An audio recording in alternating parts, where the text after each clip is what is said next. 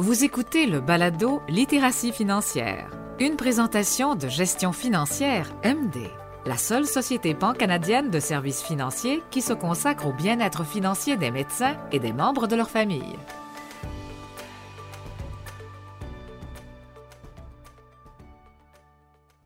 Salut tout le monde, je m'appelle Stéphanie Louis et je suis gestionnaire événementielle ici chez Gestion MD Financière. Je suis vraiment heureuse d'animer ce deuxième épisode de littératie financière avec aujourd'hui comme sujet le financement des études en médecine. Je suis accompagnée de mon collègue David Labrec, qui est lui un conseiller financier pour les médecins en début de carrière. Donc, je le remercie d'être avec nous aujourd'hui. Merci beaucoup de l'invitation, Stéphanie. Ça me fait un grand plaisir d'être avec vous.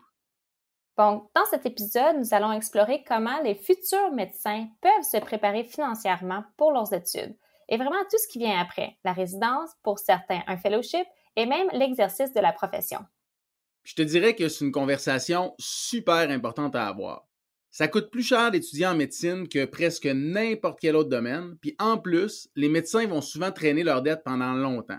Ce qu'il faut considérer, c'est que plus un étudiant en médecine prend le contrôle de ses finances rapidement, plus il évite d'avoir des pépins dans le futur. OK, donc, si on commence avec la question centrale, quand est-ce serait le moment idéal pour commencer à épargner? Ben, si vous étiez capable, je vous dirais dès la naissance, mais ça serait un petit peu difficile. D'un autre côté, si vous êtes chanceux, vos parents vont déjà avoir mis de l'argent pour vos études de côté quand vous étiez petit. Puis, on va se le dire, par contre, il n'y a pas beaucoup de parents qui peuvent épargner assez pour couvrir la totalité du coût des études. Donc, un jeune qui rêve d'être médecin va devoir bâtir sa propre épargne grâce au travail à temps partiel, à des cadeaux ou d'autres choses. Fait pour répondre à la question, Stéphanie, c'est simple. Plus on commence tôt, plus c'est payant. Puis ça, c'est pas juste en médecine, vraiment, ça s'applique à tous les autres champs d'études, mais comme on a dit, peut-être la médecine, c'est un peu plus dispendieux. Euh, vu qu'on sait aussi que les frais de scolarité sont à la hausse dans tous les domaines. Mais comme tu as dit plus tôt, les études en médecine, ça coûte cher. Mais à quel point ça coûte cher? Ben, si on regarde au Canada, après le premier cycle universitaire, la dette d'études moyenne est d'environ 30 000 si c'est un étudiant en médecine, il peut s'attendre à ajouter 100 000 à ce montant-là. En fait, il y a une étude récente qui a relevé que 16% des diplômés en médecine finissent avec plus que 200 000 de dette. Puis pendant la résidence, même s'il y a un salaire, la dette va continuer de croître. Puis là, au moment de commencer la pratique, on est rendu pas loin de 300 000 Oh là là, ben là, comment est-ce qu'on arriverait à épargner autant avant ces études? Avant les études, je vous dirais qu'il n'y a, probablement pas de solution. Bon, je ne veux pas décourager les étudiants qui nous écoutent, mais si on est réaliste, est-ce que ça va être difficile? Oui, pas mal. Mais il y a beaucoup d'options pour vous aider à améliorer la situation. Fait que si vous avez une bonne discipline, vous mettez les efforts, puis que vous gardez le focus, je vous garantis que ça va être payant. Puis ça, littéralement. Donc, si je comprends bien, il faut planifier le plus tôt possible, dès la naissance, si on est prévoyant. Mais planifier quoi vraiment au juste? Comme tu as dit, mettre l'argent de côté, c'est bien, mais c'est pas assez. On peut travailler, c'est pas assez. Et si on est vraiment, vraiment prévoyant, qu'est-ce que les étudiants, eux, et peut-être leurs parents pourraient faire pour aider leur situation? Mais ben, malheureusement, il n'existe pas de solution miracle qui va convenir à tout le monde. Par contre, la première chose à faire, c'est de se renseigner sur les ressources qui sont disponibles, puis de trouver les plus avantageuses pour soi-même. OK. Puis après ça, quand on n'est pas sûr, qu'on a fait déjà toutes nos recherches, on pourrait demander un conseiller financier. Comme les conseillers financiers MD travaillent vraiment seulement avec les médecins et leurs familles, ils sont vraiment habitués de répondre à des questions financières qui sont propres aux médecins, pas mal plus que je dirais n'importe quel autre conseiller traditionnel, disons. Exactement. Puis même en ayant des bonnes connaissances en finance, les médecins vont faire face à des défis qui sont propres à eux. C'est pour ça que c'est important qu'ils aient accès à des outils puis des conseils qui sont conçus spécifiquement pour eux. C'est là que ça vaut la peine de consulter un conseiller financier MD. En tout cas, je vous le recommande fortement. Bon. Rentrons dans le sujet, explorons ensemble peut-être les différentes questions qu'un futur médecin devrait se poser lorsqu'il crée leur plan financier. Où est-ce qu'on commence? Idéalement, c'est les parents qui ont pensé en premier, des années avant, en investissant dans un régime enregistré d'épargne études au nom de l'enfant, ou ce qu'on appelle traditionnellement le REE. E. Ça, c'est la meilleure épargne en vue des études, ça grâce à la subvention du gouvernement. Mais il faut que ce soit prévu bien d'avance. Puis l'établissement du REE, e, ça repose uniquement sur les épaules des parents. Pour l'étudiant lui-même, la première étape, c'est d'ouvrir un compte CELI dès qu'il a 18 ans, puis de commencer à investir de l'argent dedans. Dans le CELI, comme dans le REEE, e, l'épargne va croître à l'abri de l'impôt. Donc, l'important, c'est de verser des petites sommes de temps en temps ou de mettre en place carrément une épargne récurrente. Puis on finit par se retrouver avec un bon pactole quelques années plus tard. Bon, ben, ça semble quand même simple. Mais est-ce qu'il y a une différence entre ces deux comptes-là vraiment? Tu sais, je sais que tu en as mentionné une coupe, mais quoi d'autre? En fait, le REE et le CELI sont très différents. Si on prend le REE, e, ou Régime enregistré d'épargne études, c'est un compte qui est ouvert par les parents pour un ou des enfants d'une même famille. L'objectif, c'est d'épargner pour les études postsecondaires des enfants, rien d'autre. Il y a deux grands avantages au REE. E. Premièrement, on peut y déposer jusqu'à 50 000 par enfant ou bénéficiaire, puis la croissance va se faire à l'abri de l'impôt. En plus, au moment des retraits, ça va être considéré comme des revenus imposables de l'étudiant, donc ça va normalement être imposé à un taux plus bas que celui des parents. Le deuxième avantage du REE, e, c'est la subvention canadienne pour l'épargne études. Le gouvernement fédéral donne 20% de subvention sur les premiers 2500 dollars qui sont cotisés à chaque année jusqu'à 18 ans. Il y a aussi certaines provinces, comme par exemple le Québec, qui donnent une subvention supplémentaire. Donc au Québec, c'est 10% sur les premiers 2500 dollars qui viennent s'ajouter à la subvention fédérale. Si le REE e est familial, c'est toute la fratrie qui peut être co-bénéficiaire. S'il y en a un d'entre eux qui désire pas poursuivre les études postsecondaires, c'est un autre qui va pouvoir utiliser sa part de fonds.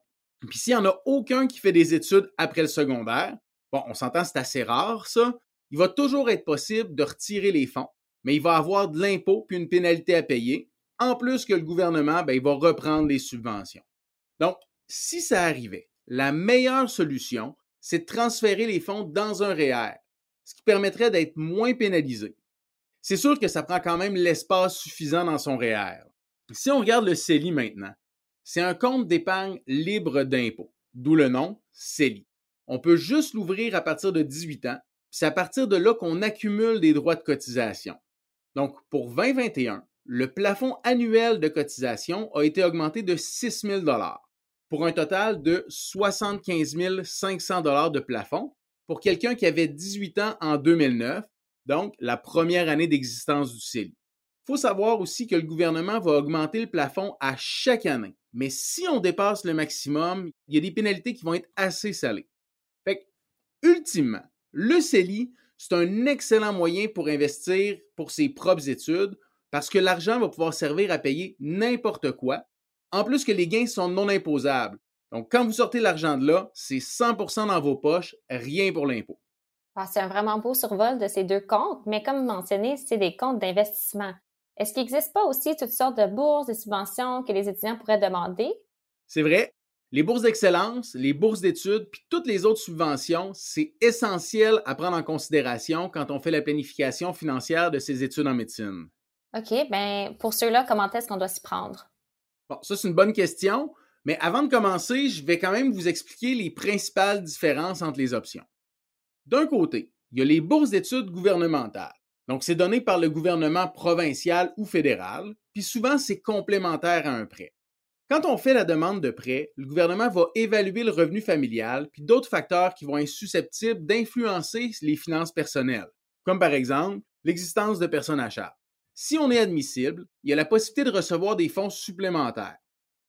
Il faut prendre en compte que les critères vont varier d'une province à l'autre, puis ça aussi en fonction du programme d'études. Si vous regardez en ligne, vous devriez être en mesure de trouver l'information assez facilement.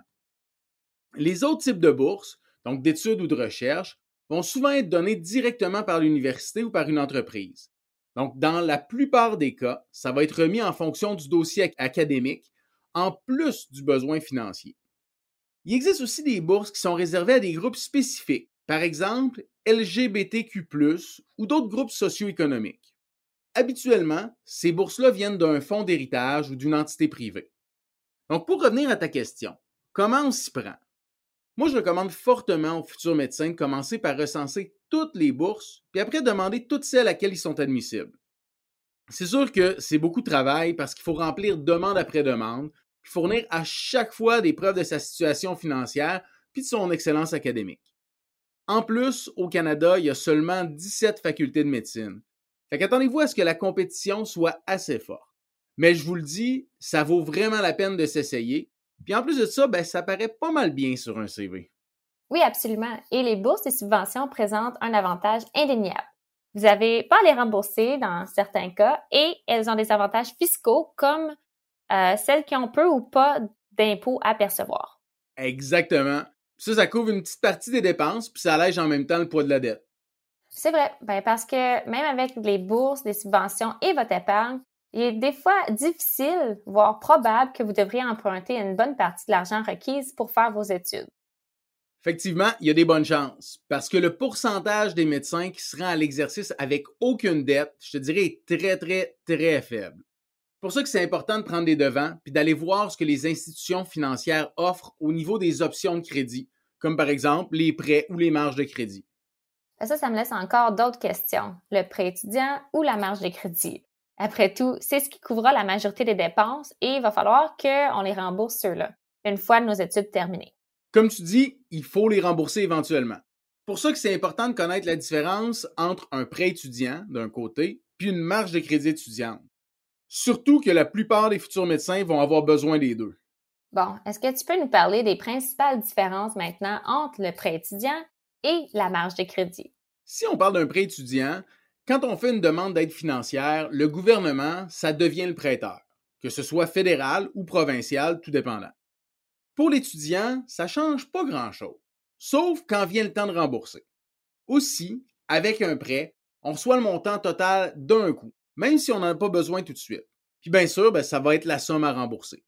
Pour ce qui est de la marge de crédit, là, c'est une banque qu'il faut aller voir. Puis là, ben, le fait d'être futur médecin, ça rend les choses intéressantes. Parce que là, tout d'un coup, on a accès à plein d'offres exclusives. Une fois son acceptation de médecine en poche, c'est le temps de magasiner sa nouvelle banque. Puis des bonnes offres, il y en a.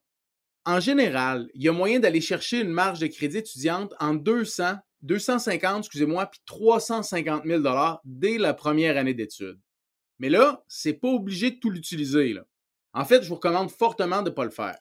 Pensez-y, d'ici à la première paie de pratique, il faut se garder de la place. Ça, c'est l'avantage de la marge de crédit. On l'utilise seulement quand on en a besoin. C'est ça qu'on appelle du crédit rotatif. Donc, la banque ouvre une limite, puis on emprunte dessus ce qu'on a besoin. Puis quand on a des liquidités disponibles, on rembourse une partie. C'est un peu comme une carte de crédit. Au fur et à mesure qu'on rembourse, on retrouve l'accès à des sommes empruntées. Et qu'est-ce qu'il y en est des intérêts? À quoi les étudiants doivent-ils s'attendre? Bien, que ce soit au niveau du prêt étudiant ou de la marge de crédit, le taux va habituellement être variable, puis lié au taux préférentiel. Ça, le taux préférentiel, c'est déterminé par les institutions financières en lien avec le taux directeur de la Banque du Canada, puis c'est un taux qui va varier.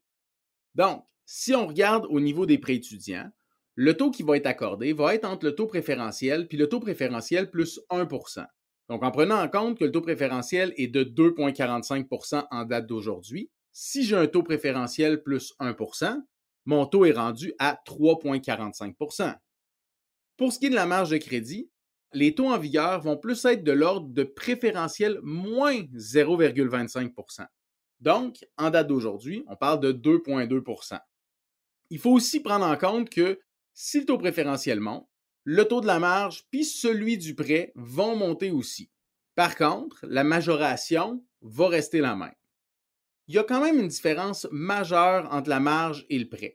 C'est le mécanisme de calcul des intérêts. Le prêt étudiant, lui, accumulera pas d'intérêt pendant toute la durée des études. En général, l'intérêt va commencer à courir dès la fin des études, puis là, je parle après la résidence ou même le fellow. Puis les remboursements vont commencer six mois après. Ça peut être différent en fonction des provinces. C'est pour ça que c'est important de s'informer quand on est rendu là. Il faut aussi savoir que le gouvernement fédéral certaines provinces ont donné des suspensions d'intérêt à cause de la COVID-19. Donc, la dernière chose au niveau du prêt étudiant, c'est qu'on peut demander un crédit d'impôt sur les intérêts qu'on a payés. Le montant est différent d'une province à l'autre, mais c'est quand même à garder en mémoire. Maintenant, si on parle de la marge de crédit, les intérêts commencent à courir dès que les fonds sont utilisés, puis vont être chargés mensuellement. La plupart des banques vont capitaliser les intérêts pendant les études, ça, ça veut dire que ça va être ajouté directement sur la marge de crédit. Donc, ça va faire augmenter le solde. Puis je voudrais que ça peut aller assez vite. Bon, une fois qu'on a terminé les études, les banques vont habituellement donner un délai de grâce de 6 de six mois à deux ans avant de demander le début du remboursement des marges de crédit. Bon, ben, je suppose qu'une fois qu'on commence à penser à emprunter et accumuler les intérêts, il faut aussi planifier vraiment la façon dont on devrait utiliser et rembourser sa dette. Est-ce qu'il y a des différences à ce niveau-là aussi, tu dirais? Bien, si on regarde de façon générale, on recommande d'utiliser en premier ce qui génère le moins d'intérêt ou ce qui coûte le moins cher. Donc, là, dans la logique des choses, on va commencer par son épargne, puis les différentes bourses. Après ça, c'est le prêt étudiant qui devient le, prochain choix, parce qu'il n'y a pas d'intérêt qui s'accumule d'ici à la fin des études. Puis finalement, quand on a épuisé les autres sources, on va vers la marge de crédit, qui, elle, nous coûte l'intérêt à la seconde où on l'utilise. Il faut dire qu'un avantage d'étudiant en médecine, c'est qu'il existe plein d'options pour faciliter le remboursement des dettes étudiantes ça vaut la peine de rencontrer un conseiller MD pour en parler puis voir des options auxquelles on ne pense pas nécessairement. Un autre conseil, même si on gagne un salaire en résidence, il y a toujours la possibilité d'aller chercher dans la marge de crédit. c'est important de ne pas tout l'utiliser puis en garder pour les imprévus. Puis avec le salaire de résident, ça peut être une bonne idée aussi de commencer à rembourser un peu. OK. Euh, y a-t-il vraiment un moyen de ralentir le flot de nos dettes ou les étudiants qui sont en quelque sorte peut-être coincés jusqu'à ce qu'ils commencent à exercer à temps plein. Il n'y a pas de secret. Ça prend des bonnes habitudes financières puis un budget. Après ça, c'est une question de discipline. Aussi, il y a certaines décisions qui, dès le départ, peuvent aider à réduire les dépenses. Je donne par exemple le choix de la faculté de médecine. D'une université, d'une province ou d'une ville à l'autre, il y a des grosses différences de frais de scolarité puis de coût de vie. Imaginez étudier à Toronto versus à Sherbrooke. Juste le prix d'un appartement, ça se compare même pas c'est pour vous dire que le lieu qui va être choisi va jouer pour beaucoup sur la gestion financière de l'étudiant. On a justement mis au point une calculatrice pour vous aider à déterminer le coût approximatif des études en médecine. On a programmé les frais de scolarité puis les frais de subsistance pour chaque faculté. Il reste juste à ajuster les montants en fonction des besoins individuels. ça, ça se trouve sur le site de gestion MD au md.ca. J'ai parlé tantôt du budget. C'est un élément primordial à une bonne gestion financière. À moins de vivre chez ses parents, il faut prendre en compte que les dépenses vont être réparties entre besoins académiques et besoins personnels. Puis le meilleur moyen de savoir où passe notre argent, puis où couper si on a besoin, c'est en prenant note de toutes les dépenses qui sont faites. Puis là, je vais vous donner un secret, il existe plein d'applications qui peuvent vous aider à garder le fil de votre budget, comme par exemple Mint. Puis ça, ça va se faire sans trop d'efforts. Bon, ben, il va de soi que son budget va évaluer aussi au cours du temps, tant pendant les études, mais aussi après. Oui, effectivement, il n'y a pas une année de dépenses qui est pareille pour les étudiants en médecine. Avec les frais d'examen, le jumelage, la résidence, les stages, puis toutes les autres affaires, ça finit plus de sortir. Fait que c'est important de gérer ses finances en conséquence. S'il reste de l'argent à la fin de l'année, je recommande d'en mettre le plus possible de côté. Même si, je sais, c'est tentant de dépenser pour se faire plaisir. Mais oubliez pas, même si vous pensez avoir tout prévu pour l'année d'après, peut toujours y avoir des imprévus. Fait que le petit fonds d'urgence, c'est quand même une bonne idée. David, je suis entièrement d'accord. Mieux vaut prévenir que guérir. Comme l'avons déjà mentionné à plusieurs reprises, votre résidence minera aussi votre compte en banque, même si vous gagnez de l'argent en pratiquant. Est-ce le bon moment de commencer à rembourser ses dettes? C'est vrai que les résidents reçoivent un salaire qui est quand même plus élevé que s'il y avait un emploi étudiant traditionnel. Par contre, avec la résidence vient un paquet de dépenses supplémentaires donc, cours, examen, formation, permis, assurance, matériel, stationnement à l'hôpital. Puis là, ben, j'en passe. Bon, le salaire de résidence, c'est quand même un bon départ. En plus, il y a la possibilité d'avoir des primes pour la garde puis l'enseignement, ce qui fait encore augmenter le salaire de base, qui lui aussi est augmenté à chaque année. Il y a aussi des cas plus rares où le résident peut faire ce qu'on appelle du moonlighting ou du dépannage en cours de formation. Ça, ça permet de gagner de l'argent supplémentaire en fournissant des services cliniques en parallèle au travail de résident. C'est quand même important de se renseigner là-dessus parce que les règles changent d'une province à l'autre, puis il y a certains programmes qui vont l'interdire aux résidents avec une charge de travail qui est trop élevée. OK, mais c'est quand même un grand changement entre l'université et la résidence. Pour certains, c'est vraiment un choc culturel, je dirais. La charge de travail est beaucoup plus grande et la résidence est beaucoup plus pratique que théorique sans vouloir vous faire peur nécessairement, mais ça fait beaucoup de choses à gérer. Tout ça sans compter toutes les autres responsabilités qu'une personne peut avoir. Vos obligations personnelles sont vraiment aussi importantes. Est-ce qu'il existe des options pour ceux qui doivent se contenter de leur salaire en résidence ou même pour ceux qui ont de la misère à rembourser leurs prêts? Oui, effectivement, il y en existe. En fonction de la province ou de la spécialité, il y a des programmes d'allègement de prêts pour aider à réduire le fardeau de la dette étudiante. Si on regarde au niveau national, les médecins de famille peuvent bénéficier d'un programme qui les exonère de rembourser jusqu'à 40 000 d'un prêt étudiant fédéral si la résidence ou la pratique est faite dans des communautés éloignées ou même mal desservies. OK, ça c'est super.